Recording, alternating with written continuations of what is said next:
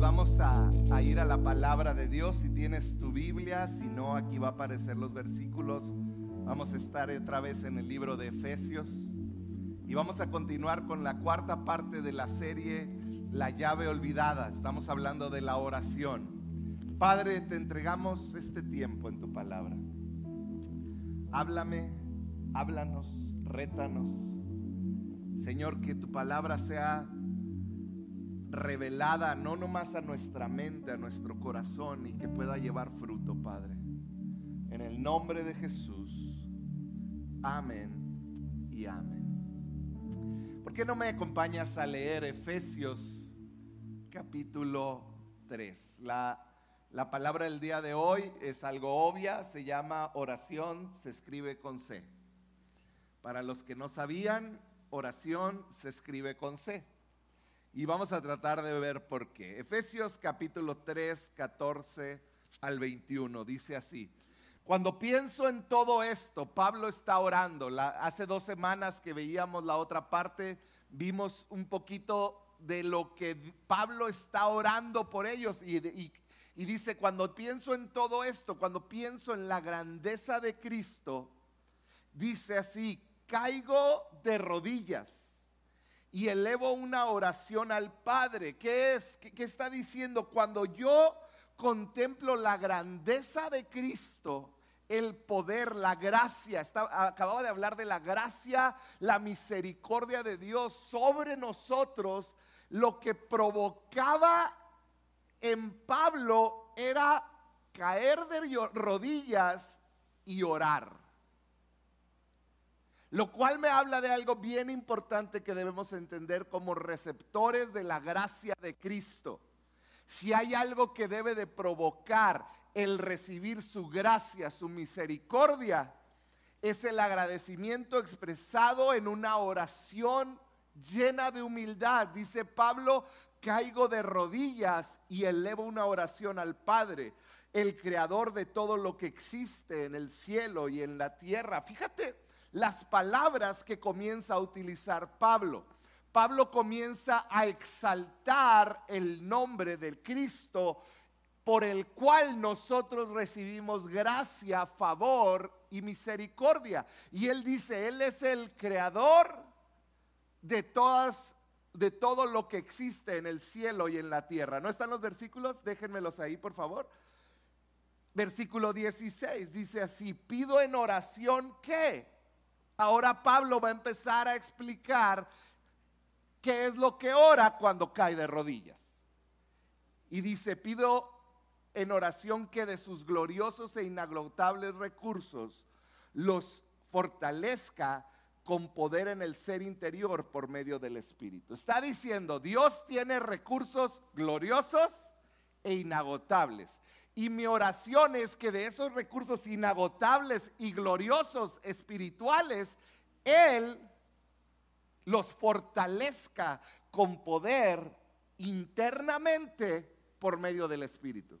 Está orando por una fortaleza. Ahorita orábamos y algunos de nosotros levantábamos la mano. Hemos estado enfrentando o han estado enfrentando situaciones difíciles. Pablo está diciendo, yo oro que de esos recursos tan gloriosos e inagotables Dios te fortalezca internamente. Entonces dice, cuando eso suceda, Cristo habitará en el corazón de ustedes a medida que confíen en Él. Echarán raíces profundas en el amor de Dios y ellas los mantendrán, ¿cómo? ¿Los mantendrán qué? Lo contrario a su respuesta. Los mantendrán ¿Los mantendrán? Fuertes. Ah, ok, es que de este lado no me contestaban, entonces estaba preocupado. Dice, espero. Pablo después de decir esto dice, espero que puedan comprender, como corresponde a todo el pueblo de Dios, cuán ancho, cuán largo, cuán alto y cuán profundo es su amor. Es mi deseo que experimenten el amor de Cristo, aun cuando es demasiado grande para comprenderlo todo, entonces serán completos con toda la plenitud de la vida y el poder que proviene de Dios. Y ahora que toda la gloria sea para Dios, quien puede, fíjate estas últimas palabras, dice, quien puede lograr mucho más de lo que pudiéramos pedir o incluso imaginar mediante su gran poder que actúa en nosotros. Su poder actuando en nosotros puede lograr, mucho más de lo que podemos pedir o siquiera imaginar. Esto es poderoso, dice gloria a Él en la iglesia y en Cristo Jesús por todas las generaciones, desde hoy y para siempre. Amén. Hoy quiero que hablemos de algunas áreas de nuestra vida que a veces nos impiden tener una oración profunda y verdadera, poderosa. Hoy te quiero hablar de cómo oración se escribe con C y te voy a hablar de dos palabras que se escriben con C y que de alguna manera una la tenemos que eliminar porque nos roba nuestra oración, pero la otra debe de estar siempre presente en nuestra relación con Dios. Estos versículos que acabamos de leer es Pablo tratando de provocar a la iglesia. Pablo está picando a la iglesia, está como quien dice retando a la iglesia a que entiendan la grandeza de Dios. Está diciéndoles, la iglesia está en medio de una situación difícil. Y Pablo comienza a decirle, yo quisiera que entendieran el poder, los recursos poderosos espirituales grandiosos que están para ustedes. Pablo está retándolos. ¿Por qué? Porque en muchos de la vida de, de, los que estaban escuchándolo estaba esta batalla en la mente. Tengo problemas tan grandes, tengo situaciones tan difíciles, que cómo es que voy a tener una respuesta. ¿Cómo es que puedo vivir bien enfrentando todo lo que estoy enfrentando? Y Pablo les empieza a hablar de la grandeza de Dios, porque Pablo les estaba enseñando. El, el pueblo de Dios tiene que aprender a hablar con un Dios desde la con el Dios creador de todo desde la perspectiva correcta no desde la perspectiva de que Dios está luchando contra el mundo, tratando de sacarnos adelante, sino de la perspectiva de un Dios que reina, gobierna, es el vencedor y que está por encima de todo. Porque nos podemos acercar de dos distintas maneras a Dios. Nos podemos acercar desde, ay Dios, pues ay, te encargo, haz algo. Hay lo que puede hacer, hay lo que, con, lo, con una ayudita como quien pide limosna, o te puedes acercar como, es, como el que es el hijo del dueño del oro y la plata, y que tú te conoces hijo, y que sabes que pidiéndole a tu padre, de acuerdo a su voluntad, Él va a suplir. El tamaño de nuestras oraciones muchas veces determina qué tan grande es nuestro Dios en nuestro entendimiento y en nuestro corazón. Te lo voy a repetir el tamaño de tus oraciones, la bravura de tus emociones, de tus oraciones, perdón, la audacia de tus oraciones determinan qué tan grande es el Dios al que le estás orando, qué concepto de Dios tienes. Así de importante es lo que Pablo está diciendo. Uno de los inhibidores o de las cosas que nos impiden orar es cuando yo filtro a Dios de acuerdo a mi conocimiento o mis expectativas. ¿Qué es esto? Dios es del tamaño que yo le doy.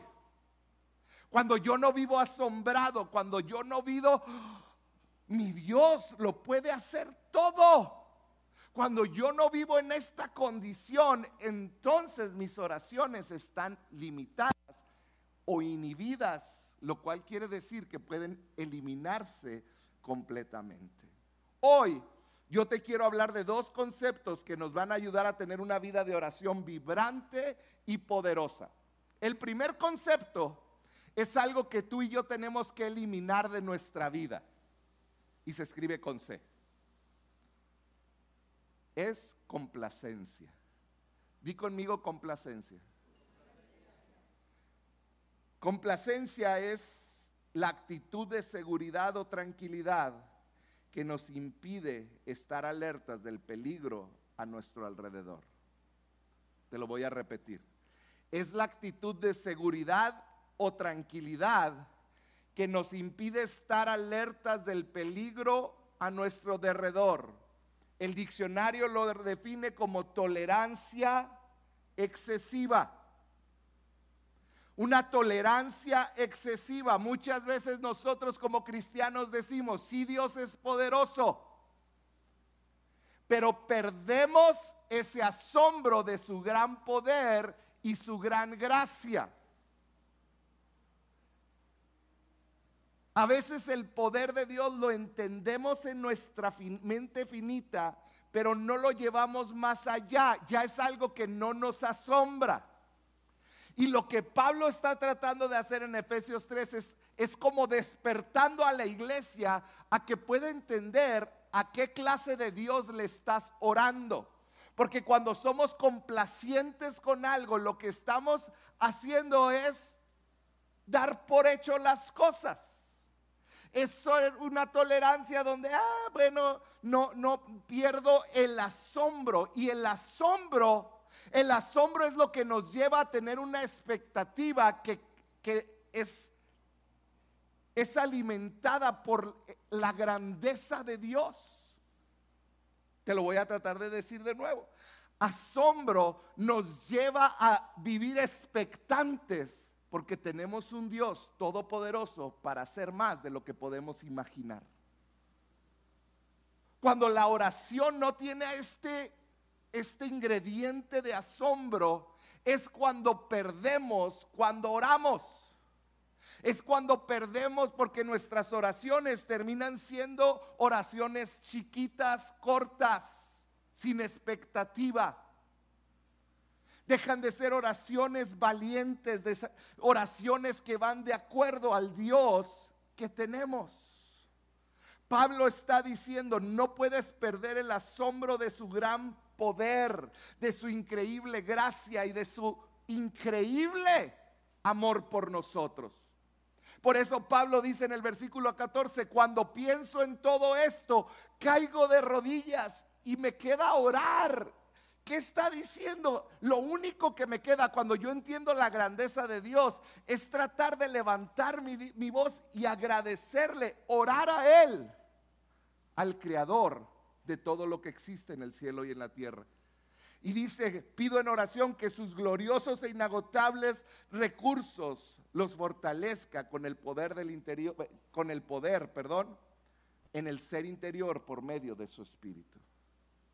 Qué importante es entender cuando oramos, estoy orándole al Dios creador todopoderoso. En el libro de Hechos capítulo 2 encontramos una historia similar.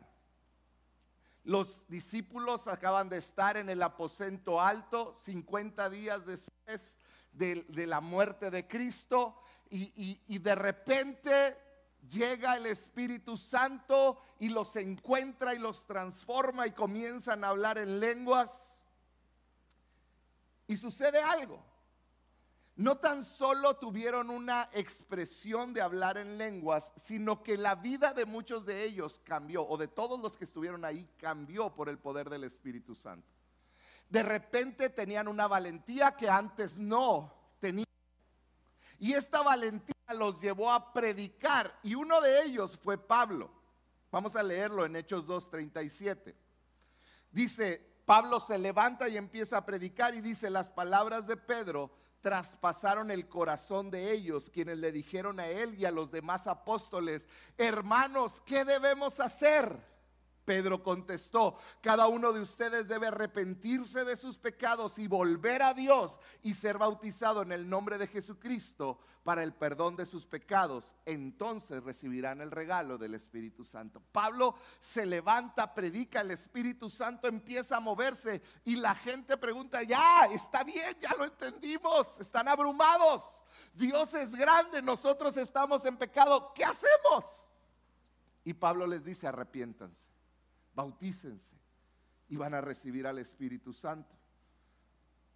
Dice ese día que se convirtieron más de tres mil hombres.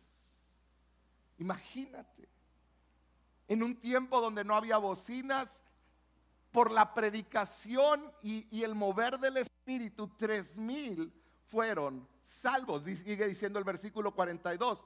Todos los creyentes se dedicaban a las enseñanzas de los apóstoles, a la comunión fraternal, a participar juntos en las comidas. Convivían a partir de ahí. Esos tres mil empezaron a hacer comunidad. Eso es hacer iglesia. Entre ellas la cena del Señor y la que? Oración. Oraban juntos. Dice, un profundo temor reverente vino sobre ellos. Fíjate bien esto, un temor reverente. No era un susto, no era miedo, era un temor reverente. Era decir, al que le estoy orando.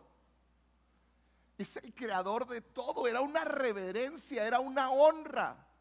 Dice, y los apóstoles realizaban muchas señales milagrosas y maravillas adoraban juntos en el templo cada día, se reunían en las casas para la sede del Señor y compartían sus comidas con gozo y generosidad, todo el tiempo alabando a Dios y disfrutando de la buena voluntad de toda la gente. Y cada día el Señor agregaba a esa comunidad cristiana los que iban siendo salvos. Cada día.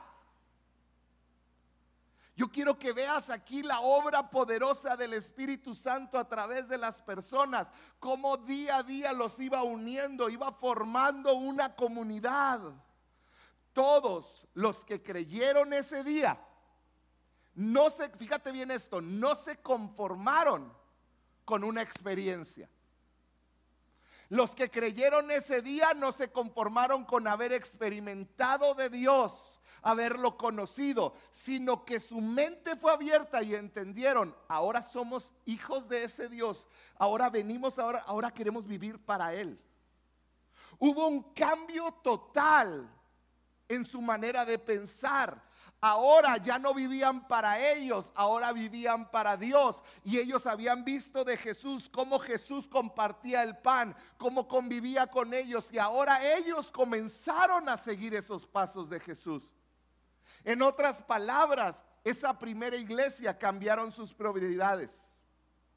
Cambió la razón por la cual vivían y comenzaron a orar juntos y a predicar el Evangelio. Ellos dejaron de ser complacientes con su manera de vivir, dejaron de conformarse, porque habían encontrado la razón de sus vidas. La gran pregunta para nosotros es por qué ahora, en el siglo XXI, después de ser receptores de una gracia, de tener el conocimiento como nunca antes, porque recuerda, en ese tiempo no existía la Biblia. Todavía ni se escribía el último de los libros que se escribió en la Biblia, que fue el libro de Juan. ¿Cómo es que cada uno de ellos empezaron a vivir de esa manera? Y ahora nosotros en el siglo XXI batallamos tanto para orar y para convivir los unos con los otros. Son dos cosas que Satanás nos ha robado. Nos ha robado la oración. Hemos sido complacientes, tolerantes con las cosas de este mundo. Y algo de lo que no hay es oración y no hay convivencia, no hay comunidad. Pero sabes, esta primera iglesia no fue complaciente. Empezaron una disciplina de oración, de estudio de la palabra y de comunión los unos con los otros. Tres cosas sin las cuales la iglesia no existe. No, es que yo soy cristiano y es, me quedo en mi casa. Entonces no eres seguidor de Jesús, discúlpame. ¿Dónde vas a practicar todo lo que Jesús enseñó si no es aquí? Tienes que perdonar a los hermanos, tienes que soportar a los hermanos. ¿Cierto o falso? En casa, pues estás tú solo. Es aquí en la iglesia. En otras palabras, lo que sucedió es que la vida fue transformada a causa del conocimiento de Cristo. Por eso Pablo escribió en Romanos 12.2, y fíjate, léelo conmigo. Romanos 12.2 dice así, no imiten las, las conductas ni las costumbres de este mundo. En otras palabras, deja de ser complaciente contigo mismo. No las imites, más bien dejen que Dios los transforme en personas nuevas al cambiarles la manera de pensar. Pablo está diciendo, yo sé que tú tienes tus maneras de pensar, que a lo mejor están guiadas por las conductas y las costumbres, no a lo mejor, están guiadas por conductas y costumbres de gente con la que creciste. Muchas de las mañas que yo tengo se las aprendí a mis padres, igual que tú. Mañas buenas y mañas malas, ¿cierto o falso? Y la Biblia dice, no vivas de acuerdo a esas conductas ni costumbres. Más bien, deja que Dios te transforme en personas nuevas al cambiarles la manera de pensar. Entonces aprenderán a conocer la voluntad de Dios para ustedes, la que Él es buena, agradable y perfecta.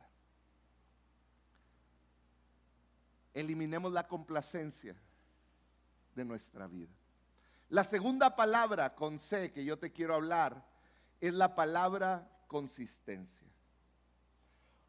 Oración se escribe con C de consistencia.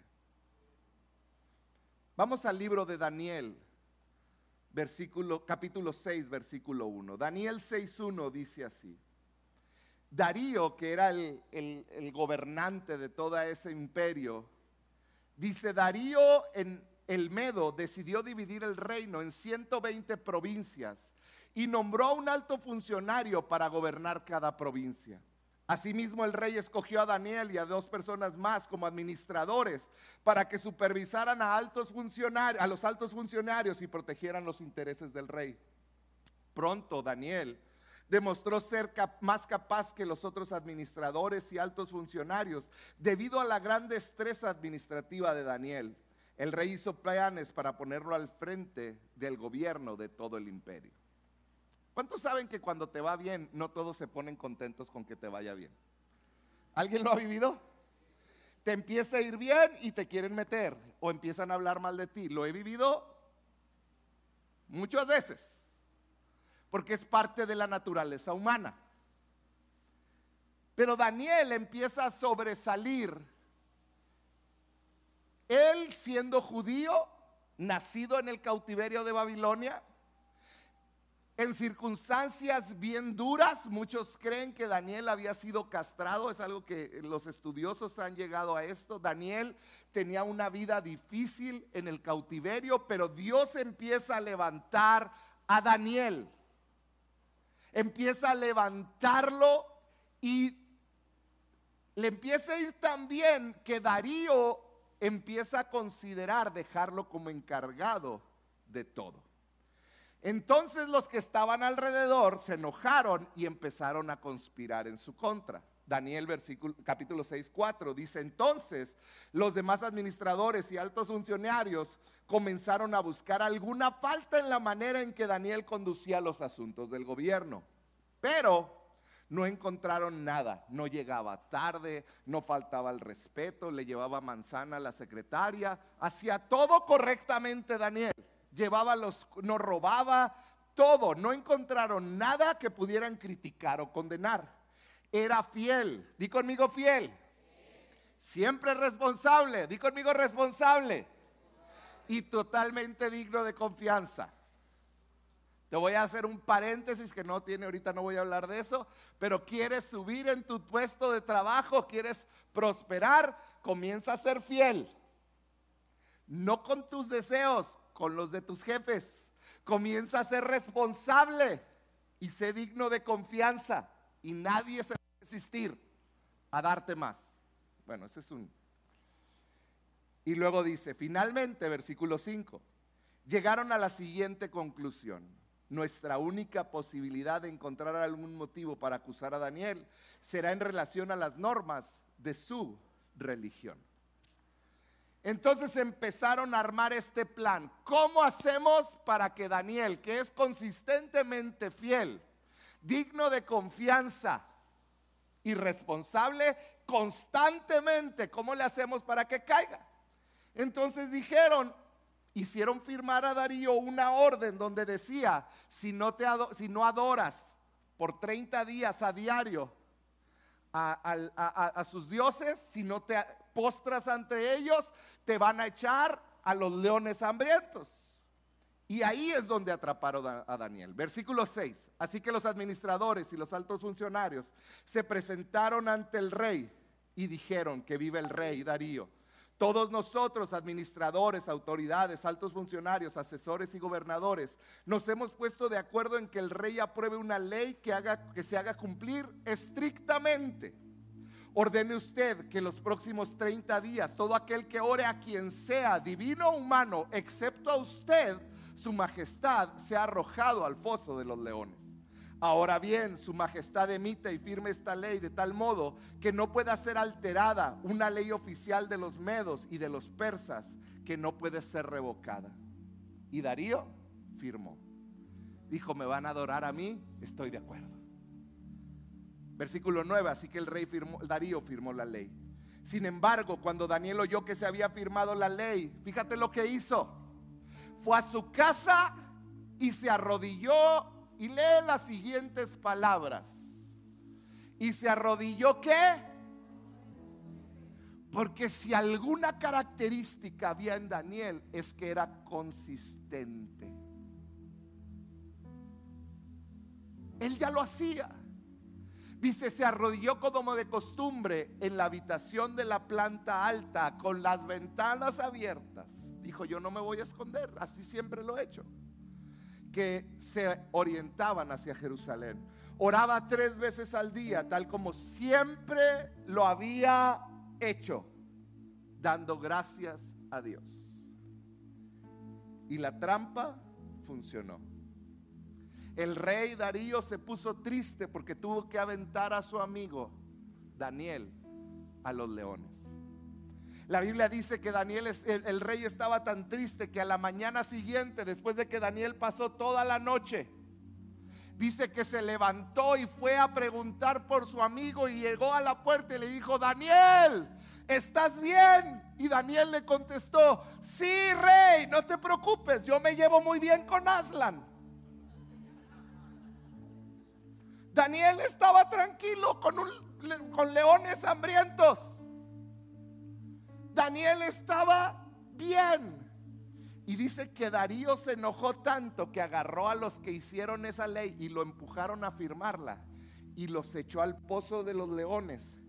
Y dice la Biblia que todavía no caían cuando los leones ya los habían destrozado.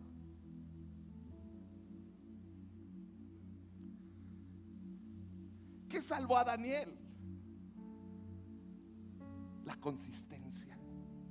Daniel era un hombre consistente. Esto nos enseña algo, que aunque Satanás tenga planes para destruirte a ti, para destrozarte, tú tienes un Dios que es aún más poderoso y te va a salvar. Pero tienes que creerlo más allá de aquí, de tu mente. Tienes que creerlo en el corazón y entender que realmente tu Dios es poderoso. Y si no ha salvado y si no te ha librado de una enfermedad, no ha salvado a tus hijos, si no ha sanado tu matrimonio, si no ha hecho lo que esperas, Él sigue teniendo el poder para hacerlo y yo no debo de dudar de su poder. ¿Qué es lo que está pasando? Simplemente Él está obrando y en su infinita bondad y misericordia Él sabe cómo está obrando y cómo va a obrar. Pero Daniel lo entendió. Versículo 10, cuando Daniel oyó que se había firmado la ley, fue a su casa y se arrodilló como de costumbre. Y oró tres veces al día con la puerta abierta. Consistencia fue la clave de la victoria de Daniel. Había una consistencia en su vida de oración que le permitió acceder a la victoria. ¿Sabes qué expresó Daniel con su actitud? No está escrito. Pero la actitud de Daniel predicó más que mil palabras. La actitud de Daniel gritó al mundo, voy a orar, no importa lo que venga en mi contra. Aun si todo está en mi contra y nada me sale bien, yo voy a seguir haciendo lo que hago porque creo en el que me ha salvado. Esa era la actitud de Daniel, esa era la expresión de Daniel hacia el mundo. No importa si las situaciones no caminan a mi lado, yo sé en quién he creído. Eso era lo que Daniel estaba orando, estaba expresando con su vida. Oración se escribe con C de consistencia. Muchos dicen y muchos creen y lo han predicado por años que en, ese, en esos versículos Daniel tenía a lo mejor 20, 25 años. Pero se ha estudiado y este era el tercer rey que servía en Babilonia. Era la tercera generación. Se cree que para este momento Daniel tenía entre 80 a 85 años. Lo cual me habla algo. Él tenía más de 70 años siendo consistente en su oración. 70 años de una vida consistente de, oración. Él tenía un hábito de orar tres veces al día. Por eso sabían que era la única manera de hacerlo caer. Ahora, 70 años orando, viviendo en el exilio viviendo bajo el dominio de un rey. Eh, Daniel no estaba en Jerusalén, vivía bajo el exilio y el dominio persa y babilonio. Las cosas no salieron de acuerdo. Te decía y leía la otra vez que muchos creen que Daniel había sido castrado Daniel tenía muchas razones para estar molesto con Dios. Él no conocía realmente, él no había estado en Jerusalén, él no tenía todo ese bagaje, pero él había conocido a su Dios y había decidido rendirse a él. Y Daniel, a pesar de 70 años estar orando, a los 80 años ser lanzado a los leones, él había decidido a quién iba a servir quién era su Dios y Daniel nunca se dio por vencido, siguió siendo consistente en la oración. Daniel no se conformó con un encuentro con Dios. Daniel se aferró a Dios y fue consistente. Yo no sé a quién le está hablando Dios esta noche. Pero yo no sé si tú estás enfermo, si tu matrimonio está en problemas, si tus hijos están en problemas, si tu economía y pasan los años y sigue sin cambiar. ¿Tu fe está basada en tus circunstancias o está basada en Dios? ¿Sabes qué le dio la victoria a Daniel? Su consistencia. La consistencia produjo en él confianza.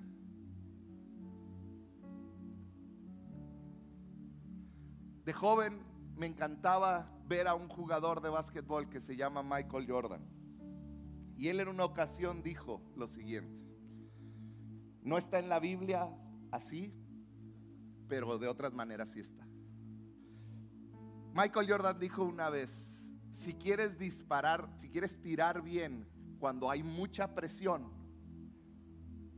debes practicar mucho cuando no hay presión. Si quieres tirar bien los momentos que van a definir el juego, cuando toda la presión está sobre ti, tienes que practicar mucho cuando no hay presión. Si yo eso lo transfiero a la oración, a la vida del creyente, para que cuando lleguen los problemas y las situaciones, puedas salir victorioso y llegar confiado a enfrentarlas, necesitas desde ahorita que muchos de ustedes no están en una presión, comenzar a ser consistentes en su vida de oración necesitamos consistencia. Necesitamos consistencia. No se trata de orar solo cuando enfrentamos una situación crítica, cuando todo está en mi contra. Daniel oraba igual cuando iba a ser lanzado a los leones o cuando su, su, encargo, su trabajo iba bien y todo iba bien. Daniel oraba igual. Hoy te quiero decir, aunque no te den la promoción en el trabajo, sigue orando. Aunque el banco no refleje tu trabajo, sigue orando. Aunque la enfermedad no ceda, sigue orando. Sé consistente. Practica tu oración. Es lo mismo que hacía Jesús. Le fuera bien o le fuera mal, él oraba al Padre. Quiero terminar con esto. Volvemos a Pablo, Efesios 3, 18. Y Pablo dice, espero que puedan comprender. Pablo está desesperado diciendo, es que que pudieras entender cuán ancho, cuán largo, cuán alto y cuán profundo es su amor.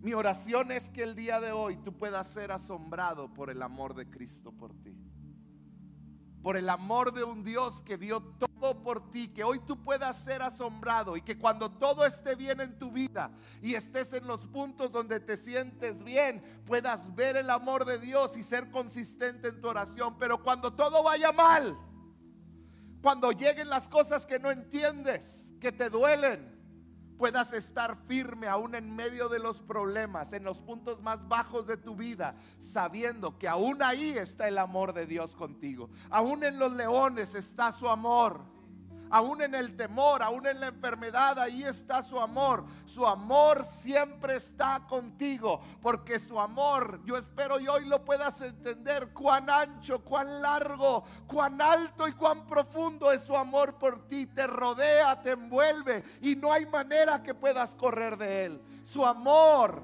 está siempre contigo. Yo hoy lo único que quiero, y Dios lo puso muy fuerte en mi corazón, es animarte.